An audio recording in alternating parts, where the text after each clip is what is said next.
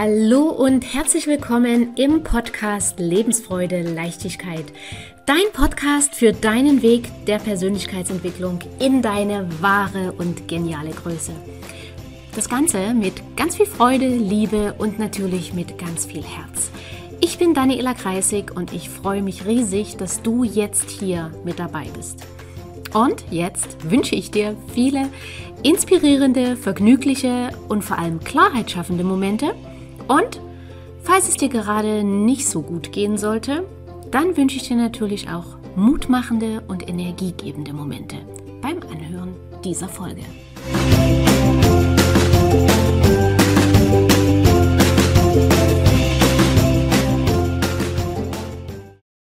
Hallo und herzlich willkommen diesmal wieder zu einer Interviewfolge und ich freue mich riesig, dass die wunderbare Isabel Varell zugesagt hat, im Interview im Lebensfreude Leichtigkeit Podcast mit dabei zu sein. Herzlich willkommen, liebe Isabel. Ja, vielen Dank, liebe Daniela. Ich freue mich sehr. Ich mich auch und ich bin schon ganz gespannt auf unsere nächsten Minuten. Ja, falls jemand von den Zuhörern und Zuschauern Isabel noch nicht kennt, sie ist Schauspielerin, Sängerin, Musicaldarstellerin und Schauspielerin nicht nur im Film, sondern auch im Theater. Sie ist Bestsellerautorin. So, liebe Isabel, habe ich was vergessen? Moderatorin, hast du Moderatorin gesagt? Moderatorin war noch nicht dabei, genau. Ja, das, bin ich ja, äh, das ist ja auch immer stärker geworden in meinem Leben durch Live nach Neuen, falls das äh, die Menschen, die uns jetzt zusehen und zuhören, auch kennen. Ich bin ja eine des Teams von Live nach Neuen im ersten Morgens. Genau, stimmt. Da hatte ich mir sogar mal ein paar Folgen angeschaut. Sehr schön. ja. Ähm, Isabel, was bedeutet für dich Lebensfreude? Lebensfreude ist eine Entscheidung, äh, glaube ich. Für mich ist Lebensfreude wahnsinnig wichtig und manchmal muss man sich zu dieser einfach entscheiden. Man muss einfach manchmal sagen, also manchmal kommt sie ja im Leben von allein. Dann hat man diese überschäumenden Momente, wo man denkt, oh, das ist das Leben und dann könnte man aus, aus den Klamotten springen vor Freude. Aber Lebensfreude ist für mich auch etwas, was nicht unbedingt selbstverständlich ist, was man sich aber auch basteln kann. Und damit meine ich die Entscheidung. Ja, du hast ein Buch geschrieben, der Titel ist Die guten alten Zeiten sind jetzt. Sind viele von uns zu sehr, hängen die zu sehr den guten alten Zeiten von früher nach? Es ist ja einerseits eine unheimlich gute Eigenschaft von uns Menschen, dass wir im Rückblick Dinge eher verherrlichen. Das hat das Naturell von uns so eingerichtet. Das ist ja auch gar nicht so verkehrt. Aber man sollte vielleicht im Rückblick auf Vergangenes äh, auch nicht äh, zu blauäugig sein. Also ähm, trotzdem ist es, ähm, ich würde das niemals jemandem ausreden. Es ist ähm, nur, ich lebe gerne im Jetzt und ich äh, habe gerne Veränderungen und ich habe gerne, dass es weitergeht. Und deswegen, äh, ich habe auch zum Beispiel keine Fotoalben. Also ich blicke nicht gerne zurück. Mhm. Ich gucke mir noch nicht mal Fotos an von früher und sage, ah, war das eine tolle Zeit. Ich habe das natürlich auch. Es gibt ähm, berufliche Stationen, auch privates, wo ich manchmal zurückdenke und denke, oh, war das eine schöne Zeit. Aber das ist bei mir nur ein ganz kurzer Moment. Und dann äh, gehe ich sofort zurück, weil dann fällt mir auch, wenn ich mich bemühe, so viel ein, warum ich diese Zeit nicht zurückhaben möchte. Mhm. Dass ich denke, nee, im Jetzt-Leben immer weitergehen, weiter in die Zukunft blicken, zuversichtlich sein und das Leben jeden Tag neu erfinden. Das ist ja auch so ein Motto von mir. Das ist für mich das Wichtige im Leben. Hast du das schon immer so, so gehandhabt oder hast du dir das antrainiert oder angewöhnt? Weil gerade dieses Leben im Jetzt ist ja schon auch eine Lebenseinstellung, ne? sich da von, von den Ängsten nicht beeinflussen zu lassen, was ist morgen, was ist übermorgen, sind genug Aufträge da oder oh Gott, was ist in meiner Vergangenheit passiert. Hast du das schon immer gehabt oder hast du das angewöhnt? Ich habe das natürlich nicht schon immer gehabt. Also ich ich habe eine Entwicklung in meinem Leben äh, erfahren und ich habe immer an mir gearbeitet. Ich habe auch, glaube ich, immer früher instinktiv, heute weiß man, dass man es tut, reflektieren, mhm. äh, sich selbst überprüfen. Äh, und ich glaube, das ist auch so eine Eigenschaft, das ist wahrscheinlich im Naturell äh, verankert.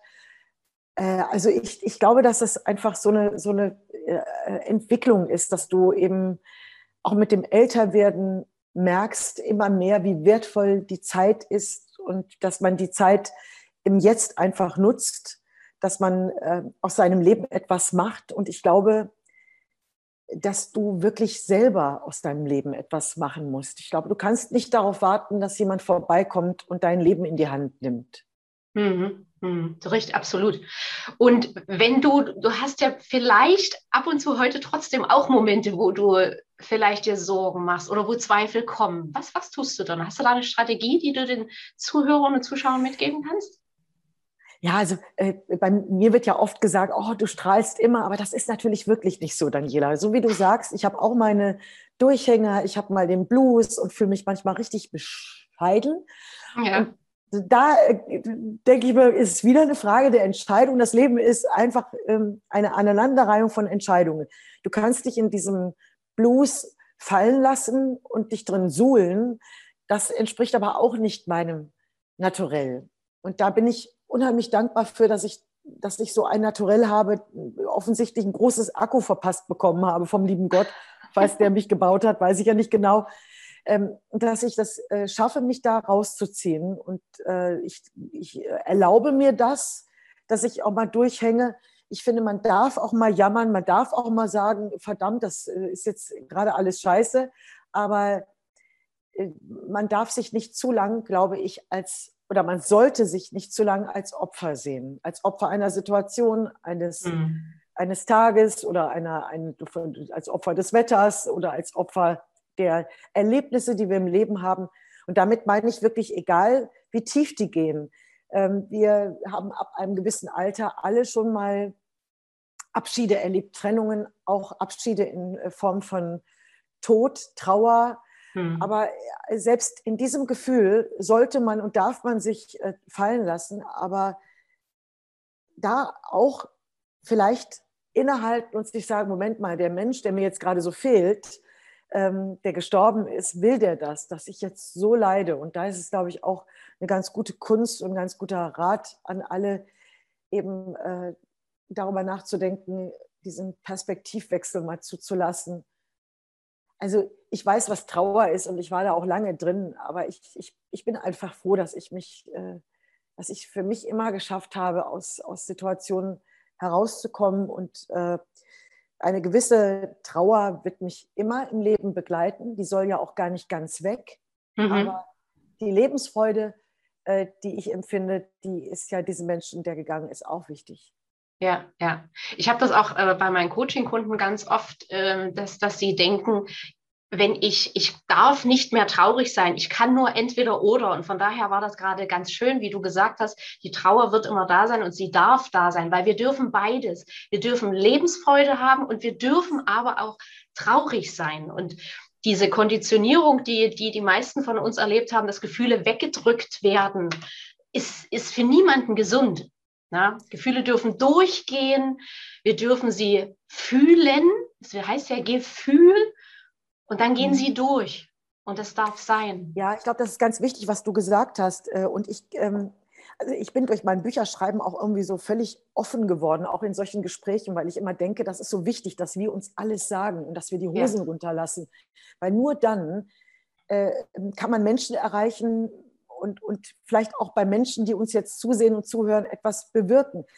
Ich gebe zum Beispiel ganz offen zu, obwohl ich eine Frohnatur bin, mich begleitet äh, fast immer eine gewisse Traurigkeit. Also wenn ich mhm. mir mich vorstelle als Hochhaus, wenn ich ein Hochhaus bin und aus, ähm, ich sage jetzt mal, ähm, 50, 60 Etagen bestehe, so richtig so ein Wolkenkratzer, dann habe ich Etagen, in denen die Melancholie lebt und ich habe Etagen, und Räume, in denen die Traurigkeit ist. Ich habe Räume in mir, in denen es dunkel ist. Und da muss ich zwischendurch äh, mal die Tür aufmachen und lüften und das Fenster aufmachen.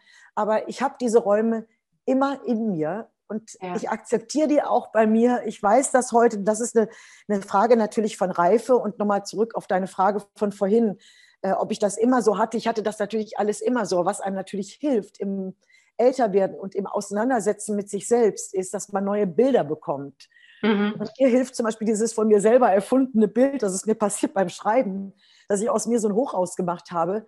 Ähm, und das hilft mir einfach, dass ich ja. mir sage, okay, jetzt ist gerade die Etage Traurigkeit, da bist du jetzt gerade drin, aber da ist ein Exit. Du kannst durch die Tür gehen, da ist das Treppenhaus und dann geh doch in eine andere Etage. Ja. Das ist eben, ja, das, das, wenn man das für sich akzeptiert und sich sagt, ich bin ganz normal. Ich bin normal mit all meinen Gefühlen, mit meiner Melancholie, mit meiner Dunkelheit, mit meiner Traurigkeit, aber ich habe auch ganz viel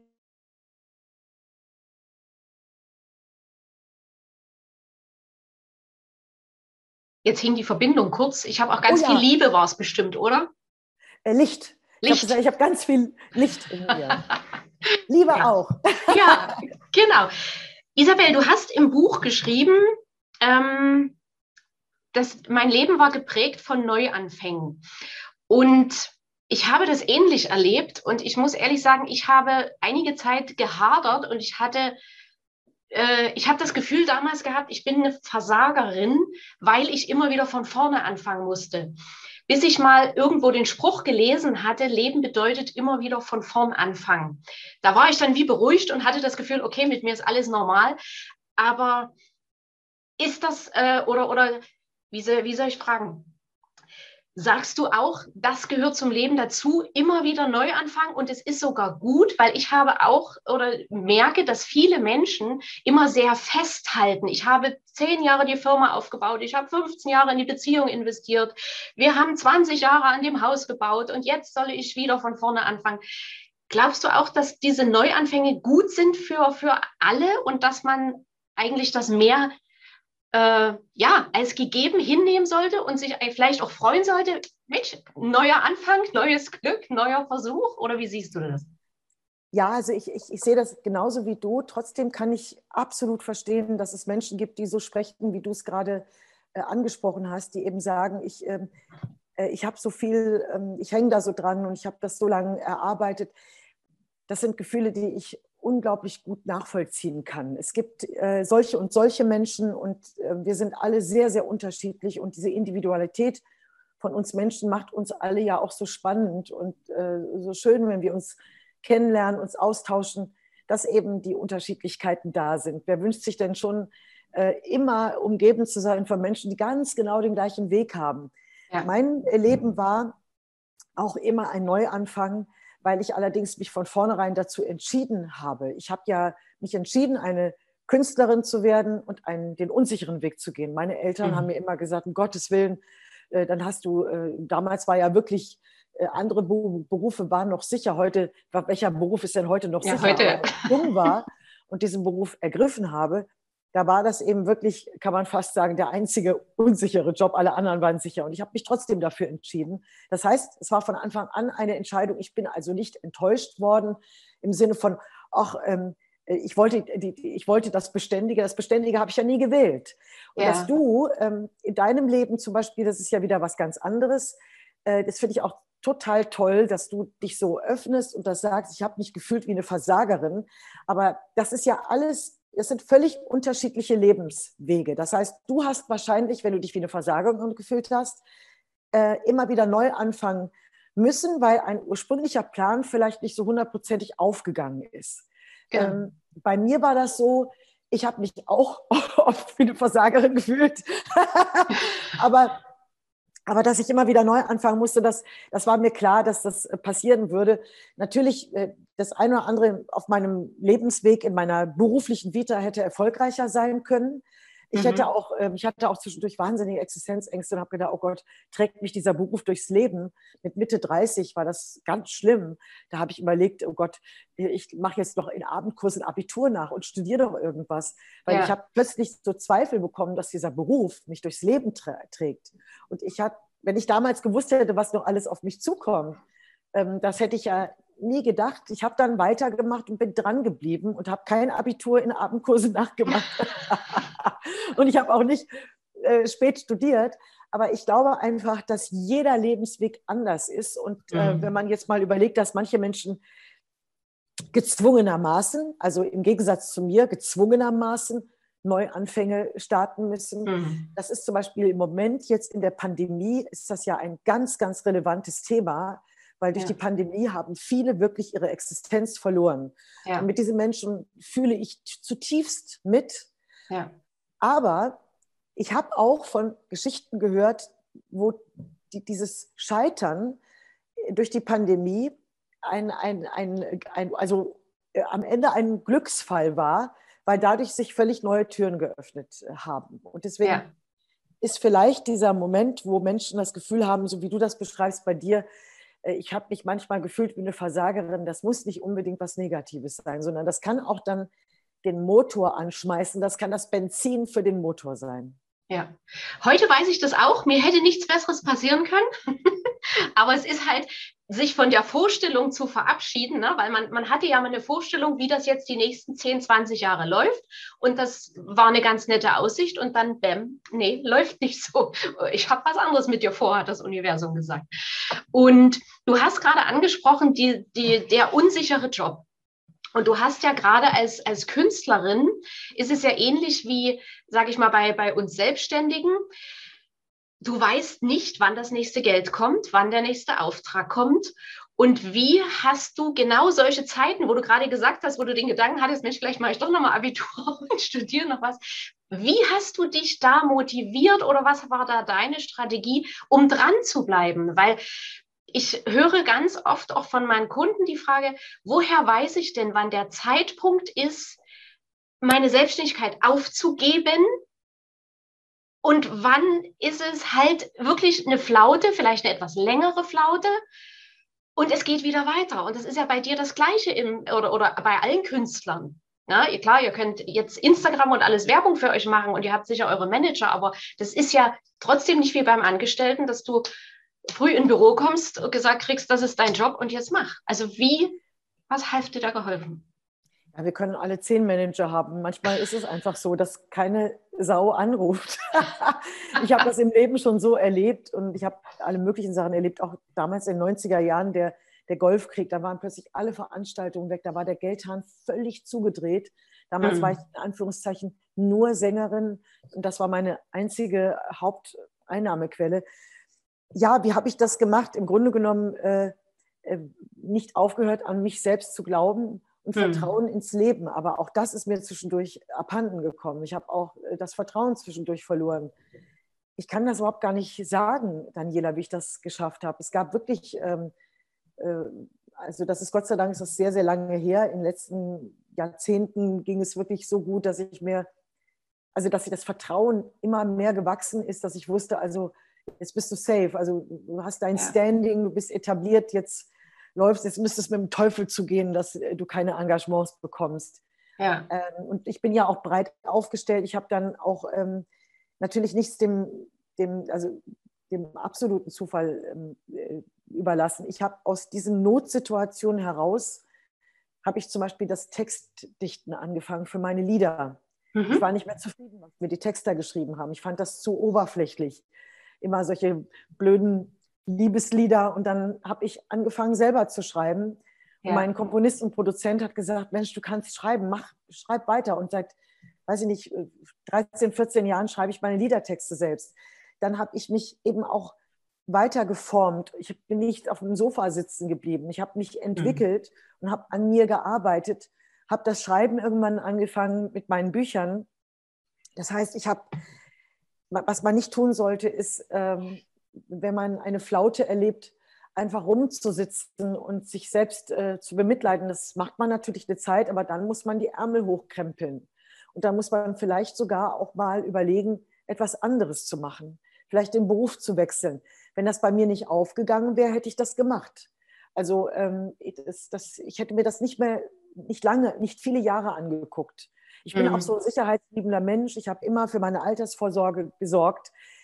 Ich brauche Sicherheit. Ich bin keiner, der von der Hand in den Mund leben kann. So nach dem Motto, ich lebe im Jetzt und im Alter brauche ich doch kein Geld. So, so ja, habe ich nie ja. gedacht. Ich habe immer, trotz der Tatsache, dass ich eine Künstlerin bin, habe ich immer äh, weit nach vorne geschaut. Ich wollte auf jeden Fall gucken, dass ich auch im Alter ein gutes Leben habe. Und dafür muss man früh genug vorsorgen, was ja leider auch so ein Thema ist, was viel zu wenig besprochen wird. Das sollte man in der Schule schon ge äh, hm. gelehrt bekommen. Ja, und wenn, wenn du solche Klientinnen und Klienten hast, die nicht wissen oder die, die, die dich fragen, wann ist der Zeitpunkt? Ähm, das würde mich interessieren, was du denen sagst. Ich glaube, man, man kann ja auch als Coachin gar nicht die Verantwortung übernehmen, so einem Klienten zu sagen, äh, du guck dir das noch drei Monate an und dann guck zu, dass du was Neues machst. Ne? Das ja. muss man irgendwie selber entscheiden. Man muss sich eine Deadline setzen. Vielleicht ist die Deadline einfach das, das, der Kontostand. Aber irgendwann muss man äh, resümieren und sagen, okay, ich, es, es, geht so nicht mehr. Und das kann dann eine unglaubliche Chance sein. Und mhm. da sagt vielleicht der ein oder andere Mensch äh, im Nachhinein, ähm, meine Güte, Gott sei Dank ist das andere nicht mehr gelaufen. Ja, ja. Es Weil können im Leben unvorstellbare Dinge passieren. Das ist richtig, das ist richtig. Und weil du gerade gesagt hast, was ich dann darauf antworte, ich habe in deinem Buch gelesen, du bist ja auch selber Coach. du hast deine Ausbildung gemacht, du arbeitest zwar nicht als Coach, aber du hast es für dich einfach gemacht. Und von daher äh, weißt du ja auch, dass die Antwort ist ja immer in einem drin. Und wir als Coach begleiten ja die Menschen, diese Antwort in sich zu finden. Und da habe ich natürlich auch meine Prozesse, meine Fragen. Und ich werde einen Teufel tun, irgendjemanden zu sagen, also jetzt musst du hinschmeißen, jetzt, jetzt bewirb dich mal. Nee, never. Das, das muss man ja selber fühlen. Und es ist in der Tat so, dass man die Antwort in sich hat ja. und äh, als Coach nur Begleiter ist. Ich fand das faszinierend, diese Ausbildung zu machen. Aber wie gesagt, ich, ähm, ich weiß auch gar nicht, ob ich so eine gute Coachin äh, wäre, wie du das bist, äh, wie so erfolgreich wie du bist. Aber das war auch gar nicht mein Ziel. Also ich hatte so die genau. Hoffnung, dass ich mich vielleicht selber coachen kann. Äh, und, und das war für mich, für meine persönliche Weiterentwicklung, war das unglaublich toll. Ja, ja. Ähm, das hast du ja auch wunderbar genauso im Buch rübergebracht, dass du das genau für dich gemacht hast. Jetzt hast du mal auch im Buch geschrieben, als Sängerin hast du keine großen Hallen gefüllt, aber dafür viele spannende Projekte gemacht, wie eben Musicals, Moderat äh, Moderation. Ähm, dieses, dieses eine Musical, Hairspray war es, glaube ich, wo du, wo du so hochgeflogen bist, war sehr amüsant zu lesen. Ähm, ist das, ist das auch was, wo du sagst, das ist eigentlich eins deiner Erfolgsgeheimnisse, dass du dich nicht so versteift hast auf, ich bin nur Sängerin, ich will vor großen Hallen oder in großen Hallen spielen, sondern dass du offen warst? Für das werden alles, wir nie erfahren. das stimmt. Äh, also es gibt natürlich ähm, äh, Menschen in meinem Beruf, die mir gesagt haben, du hättest dich auf eine Sache äh, auf Gedeih und Verderb spezialisieren sollen und festlegen sollen. So nach dem Motto, ich setze alles auf Rot. Ja. Äh, aber ich, da war ich dann wieder der Schisser äh, und war zu sicherheitsliebend und habe äh, mir gedacht, mein Gott, wenn man mir diese anderen Sachen anbietet, also die, die, ob das jetzt die Moderation war oder Musical, äh, Schauspiel im Theater, das sind ja Angebote, die ich hatte, ohne dass ich mich beworben habe. Das heißt, ich habe so mhm. unglaublich tolle Sachen sind in mein Leben gefallen, ohne dass ich, einfach weil die ich bei denen auf dem Zettel war, das ist eine gute Sängerin, die ist ja auch Schauspielerin, warum nicht Musical? Ich habe ja keine Musical-Ausbildung. Ja. Ähm, also das war äh, für mich natürlich auch ein Sicherheitsding und ich hätte da schlecht Nein sagen können und ich hatte auch so viel Spaß dabei. Aber ich würde lügen, wenn ich jetzt behaupten würde, dass mir das überhaupt nichts ausmacht, dass ich das nicht geschafft habe, als Sängerin heute die Hallen zu füllen. Also wenn, hm. wenn ich das sehe, bei manchen äh, großen Künstlern, äh, wenn die in diesen Stadien spielen oder in diesen großen Hallen, das ist, äh, wo ich ja auch manchmal äh, stehe im, im, Rahmen eines, eines großen Programms, aber ich bin eben nicht diejenige, die auf dem Plakat als Einzige steht. Äh, das, das ist schon eine tolle Sache, wenn man sowas erlebt und du hast 10.000 äh, Menschen vor dir. Ähm, das, ist, also das muss etwas Tolles sein und das ist etwas, was sich jede Sängerin und jeder Sänger wünscht. Ja. Aber es ist mein, ich bin völlig im Reinen und im Frieden und auch im Glück über das, was ich für einen Weg gemacht habe und wie mein Weg auch weitergeht, dass ich ähm, mit nichts hadere. Mhm. Darüber bin ich, bin ich selber auch sehr, sehr, sehr, sehr froh, dass ich auch ähm, diese Zufriedenheit in mir drin habe. Ich glaube, sonst würde ich auch ähm, wahrscheinlich jetzt nicht so erfolgreich sein, weil das siehst du ja irgendwann im Gesicht. Also wenn jemand verbittert oder, oder mit sich hadert und, und sagt Mist und das den anderen, die das geschafft haben, neidet, ähm, dann glaube ich, äh, das, ist, das sind keine guten Gefühle und die mhm. lassen auch Erfolg nicht zu. Ja, ja. Gibt es ja auch diesen schönen Spruch, wenn du geboren wirst, äh, kriegst du das Gesicht, was Gott dir gegeben hat und im Alter kriegst du das Gesicht, was du verdient hast. da ist was dran. Ja. Da ist was dran. Ja, sehe ich, sehe ich, also würde ich unterschreiben. ja, das stimmt. Also ich finde das auch toll, weil letzten Endes das, das, das Universum, das Leben ist so vielfältig. Und es ist okay, wenn jemand sagt, ich habe ne, dieses eine Ziel und davon lasse ich mich nicht abbringen. Und es ist ja in manchen Fällen auch gut, ne? Würde ein Olympiasieger, hätte der vorher gesagt, na, ich probiere mal hier, ich probiere mal da, ich probiere mal dort, der würde nie zu was kommen. Und das ist auch so eine Sache, das muss jeder für sich entscheiden. Lasse ich andere Dinge zu und habe ich einfach Spaß am Ausprobieren oder will ich eben wirklich nur das eine machen? Beide Wege können gleich schwer, gleich leicht sein. Ja, man muss es fühlen, man muss auch ein bisschen riskieren, man muss auch mal ein bisschen Eier in der Hose haben. ja, das stand auch im Buch. genau. Ähm, jetzt hast du, ich komme wieder auf das Buch zurück, weil ich die eine Stelle so interessant fand oder diese, diese Geschichte, da hast du in dem Megapark ein Engagement angenommen und du hast von Anfang an auch geschrieben, dass dass dir nicht ganz wohl dabei war, ne? das, das anzunehmen, ob es zu dir passt, ob das das Richtige für dich ist. Du hast es trotzdem gemacht. Und irgendwann kam der Moment, wo du auf der Bühne gestanden hast und die Stimme war weg. Glaubst du, dass das ein Zeichen von, von deiner Seele war?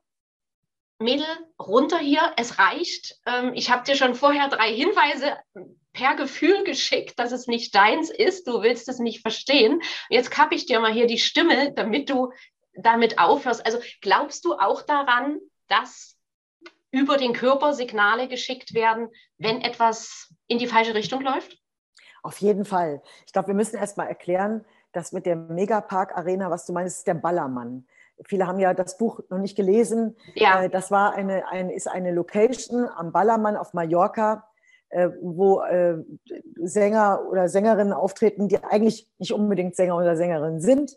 Die sorgen dafür Stimmung. Und ich habe dieses Angebot bekommen und wurde da sehr ähm, äh, vorbereitet von Jürgen Drews, den ich sehr mag und der gesagt hat, du Isabel, probier das doch mal aus. Die wollen, ähm, die wollen diese Bühne verändern, die wollen verbessern, die wollen, dass da richtige Künstler auftreten. Und das war für mich plausibel.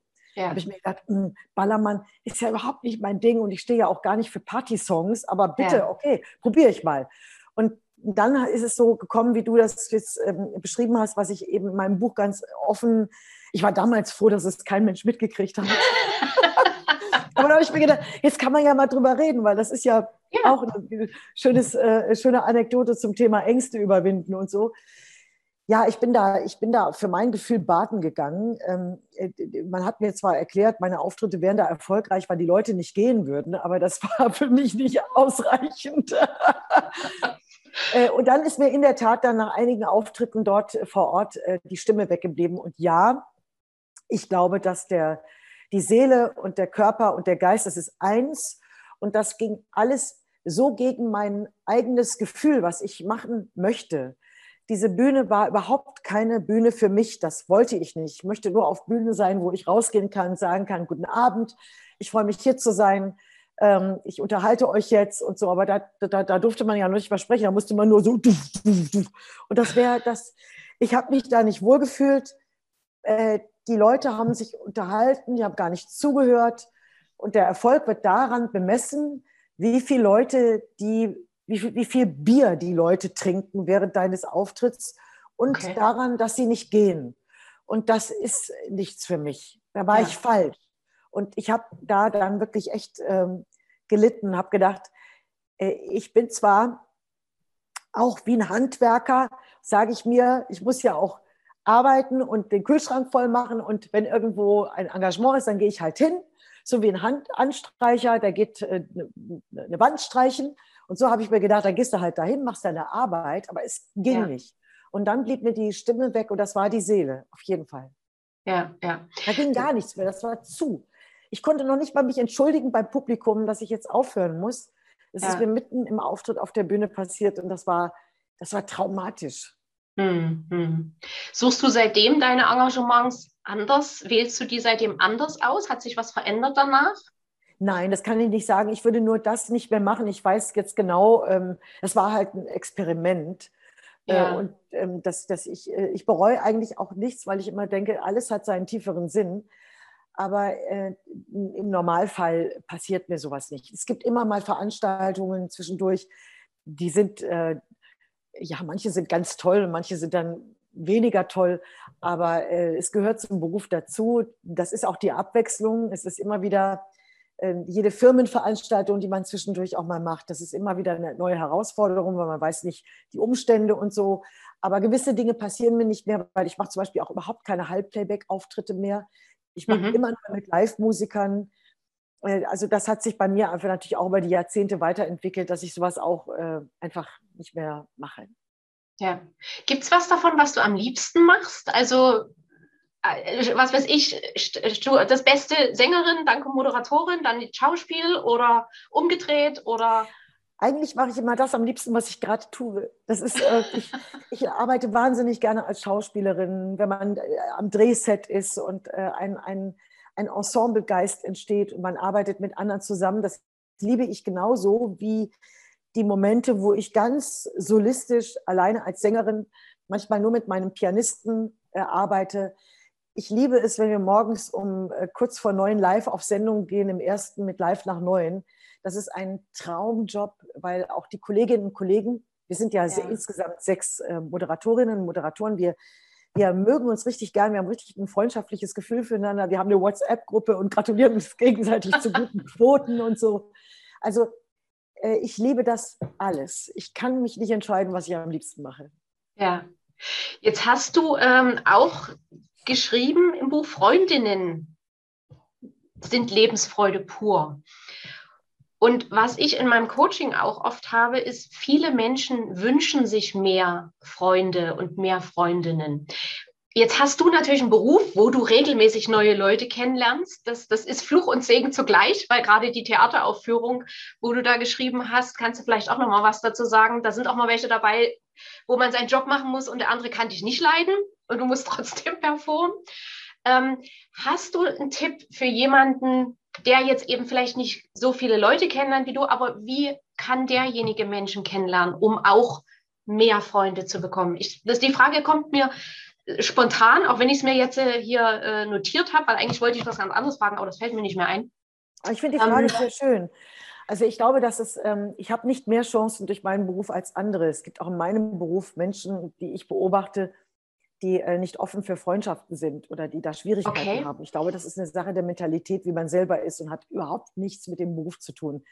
Ja, ich treffe natürlich in meinem Beruf ein bisschen mehr Leute und habe aus der Sicht heraus vielleicht mehr Möglichkeiten, Freundschaften zu schließen. Natürlich durch die Ensemblearbeit äh, können sich dann auch äh, Gefühle vertiefen, dass man sich im Schnellverfahren kennenlernt, wo andere Menschen sich auf normalem Pflaster eben mehrmals treffen müssen.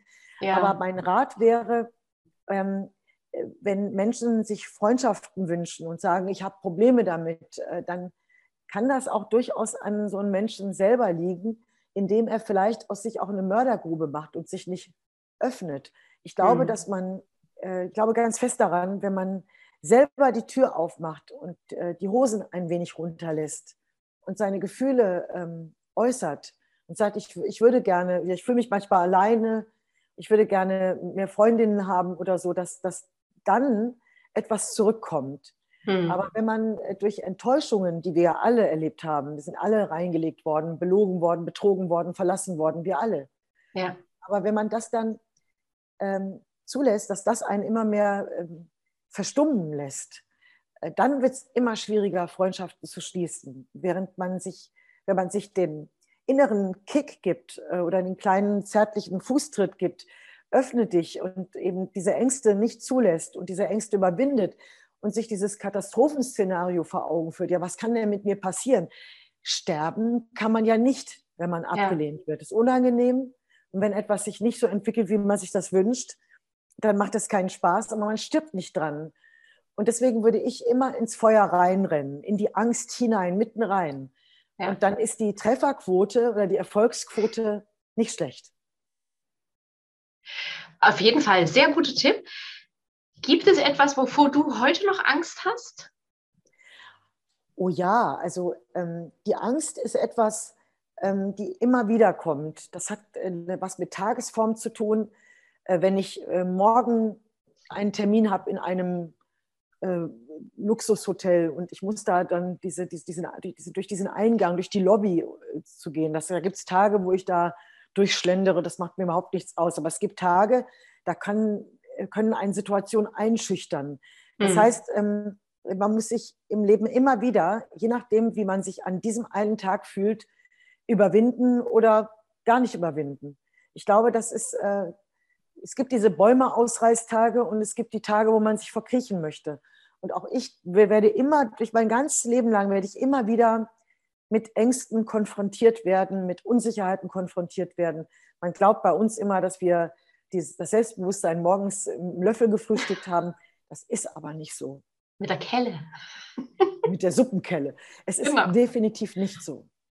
Ja, weil das Bild wird ja in der Öffentlichkeit äh, gezeigt. Ne? Alle strahlen, alle sind immer schick, alle sind immer schön. Also das, das sieht man ja höchstens mal von hier Keanu Reeves oder, oder wie wird er ausgesprochen, der dann wirklich mal in Schlapperklamotten in, durch irgendeinen Supermarkt schlürft. Aber ansonsten, äh, klar, wird ja das Bild vermittelt, die, die sind alle erfolgreich über einen roten Teppich. Otto Normalbürger kommt im Leben da nicht hin. Ähm, und von daher finde ich das auch sehr schön, dass, dass du so authentisch und ehrlich nicht nur in dem Interview, sondern auch in dem Buch bist. Na, dass man das, das ist auch die, die, Gefahr im Älterwerden, dass man immer ängstlicher wird, wenn man ja. immer weniger ähm, äh, zulässt, ähm, in Kontakt zu, zu, treten mit Menschen.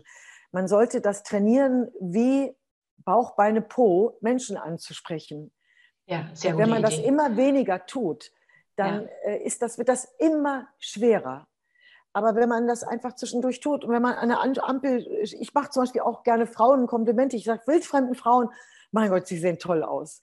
Weil ich Ach, denke, dass, warum sollte ich denke das in dem Moment? Und ich, ich, das ist aber für mich auch dann eine Überwindung. Aber ja. ich denke mir, was, was soll die Frau denn dagegen haben? Und ja. äh, ich, ich, ich äh, werde eigentlich immer, äh, immer mutiger, was das betrifft, weil ich eben die Gefahr sehe im Älterwerden, äh, dass ich, ich will das nicht zulassen, dass es weniger wird. Und deswegen mache ich es manchmal extra. Ich könnte mir das ja verkneifen. Was hat die schon davon, wenn ich ihr das sage? Aber äh, vielleicht freut sie sich auch. Es ist jetzt nur so ein Beispiel. Ja. Aber ich, ich, ähm, ich glaube einfach, dass es, man, man sollte Experimente mit sich selber machen und einfach ja. sagen, so, jetzt gehe ich mal einen Kaffee trinken, jetzt gehe ich mal ins Café und spreche einfach mal jemanden an und sage, ich bin alleine hier, Sie, Sie sitzen auch alleine, darf ich mich zu Ihnen setzen, wollen wir uns ein bisschen unterhalten. Ja.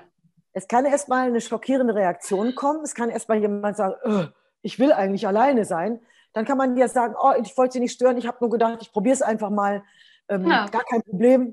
Äh, dann geht man an einen anderen Tisch und denkt sich, oh Scheiße, jetzt habe ich mich ein bisschen blamiert. Aber was ist denn passiert? Man hat es probiert. Genau. Es könnte im besten Fall passieren, dass der Mensch sagt, äh, äh, okay, ja, bitte setzen Sie sich und dann unterhält man sich ein bisschen. Ist leichter gesagt als getan, weiß ich. Aber das wäre eine Trainingsmethode. Ja, ja. Ich habe äh, tatsächlich auch immer schon mal sowas ausprobiert und die Reaktionen sind, sind immer wieder cool. Die meisten freuen sich. Ja, toll, die meisten, hast du das probiert? Das finde ich super. Ja, ja. Ich, ich, ich komme immer mal auf solche, solche Ideen und denke, das, das machst du jetzt mal und das um. Und ich bin dann auch immer selber erstaunt, weil ich habe dann natürlich auch so meine, ne, mein, meine Monkeys hier oben, meine Affen, die erzählen, oh, lass das und wer weiß, was, was die von dir denken und äh, hat dies nötig und was weiß ich nicht. Und die Reaktionen sind aber immer durchweg positiv. Toll. Und was ich dabei gemerkt habe, ist, die anderen freuen sich auch deshalb, weil ich denen damit, ähm, weil sie sich nicht dem Risiko aussetzen mussten, mich anzusprechen. Toll. Und das ist, also es kann ist ich doch so, dass, äh, dass der, der Mensch, der angesprochen wird, der denkt doch in dem Moment auch, wow, dass die sich das traut. Ja. Da ist doch erstmal eine Bewunderung. Genau. Ja, und schlimmstenfalls wird man abgelehnt, aber dann stirbt man auch nicht dran. Genau, geht man weiter. Hast du da mal Ablehnung erfahren? Bisher noch nicht. Also ich mache das jetzt natürlich auch nicht jeden Tag ne, das, äh, äh, oder, oder jede Woche. Wenn mir danach ist, wenn mir spontan, dass, dass mir kommt dann halt der Impuls, dass ich denke, oh, derjenige sieht entweder sympathisch aus oder, was ich auch schon gemacht habe, derjenige sieht besonders grimmig aus, den sprichst du jetzt mal bewusst an. Und das sind dann in dem Moment die sympathischsten Leute. Witzig, ja. Ja, guck mal. So also die, die so kühl und unnahbar wirken und, und erstmal grimmig, das also ist meine Erfahrung, sind bisher die sympathischsten Leute gewesen. Toll. Toll. Wir, also in, in Social Media und so sieht man ja äh, Ziele machen, Visionsboard machen, Visionboard machen, ne? also eine Collage mit deinen Zielen, wo du hin willst. Hast du mit allem sowas immer gearbeitet? Hast du dir Ziele gesetzt oder hast du immer die Dinge kommen lassen? Ich habe die Dinge kommen lassen und bin einfach immer weitergegangen. Ich habe nie eine auf einer Flipchart mir jetzt da so Ziele aufgemalt. Okay. Also ähm, Ziel war immer äh, Wunsch und Traum war immer schöne Aufgaben zu bekommen, aber es gab kein bestimmtes äh, Ziel. Nee. Okay. Und gibt es etwas, wo du sagst, das wäre noch mal schön, da hätte ich noch mal richtig Bock drauf? Äh, ja, also ich, ich, es gibt natürlich ähm, ganz, ganz viele Dinge, die ich weiterhin tun werde. Ich werde immer wieder, ähm, jetzt ist es auch jetzt an der Zeit, wieder neue Songs zu schreiben, ein neues mhm. Album zu machen. Ich werde auch sicherlich ein drittes Buch irgendwann schreiben, weil das Schreiben ist für mich ähm, ja, Lebenselixier geworden. Und äh, die, meine, das ist, ja, es ist toll, dass, dass ich das machen kann.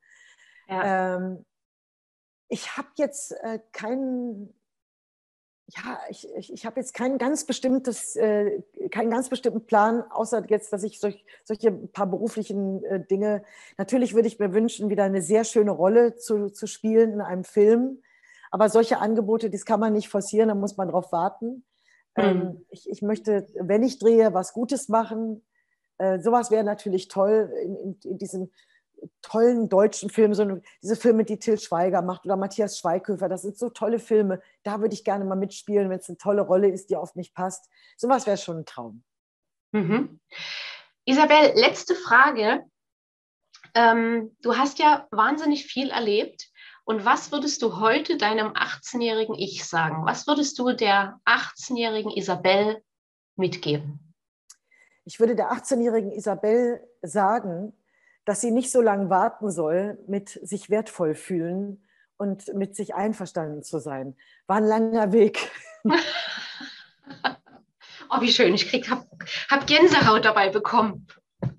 Jeder Mensch ist wertvoll, aber ich habe mich in dem Alter nicht wertvoll gefühlt. Und das war eben halt aufgrund meiner Familiengeschichte. Ja.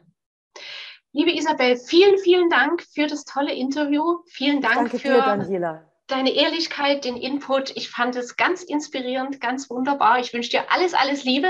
Ich drücke ganz doll die Daumen für eine Rolle in einem Film von Till Schweiger oder Matthias Schweighöfer. Vielleicht sehen Sie ja das Interview mal und sagen Sie, Mensch, auf die sind wir ja noch gar nicht gekommen. Wir haben die perfekte Rolle. Genau. Ich danke dir und ich finde das äh, wunderbar, die Gespräche, die du führst und wünsche auch allen, die uns zusehen und zuhören, alles Gute und vielleicht haben ja ein paar Menschen jetzt für sich etwas äh, mitgenommen, gehen gleich ins Café und sprechen einfach Leute an. Das wäre doch toll. das wäre cool, ja. Vielen Dank, alles Isabel. Gute. Alles Liebe. Tschüss. Tschüss.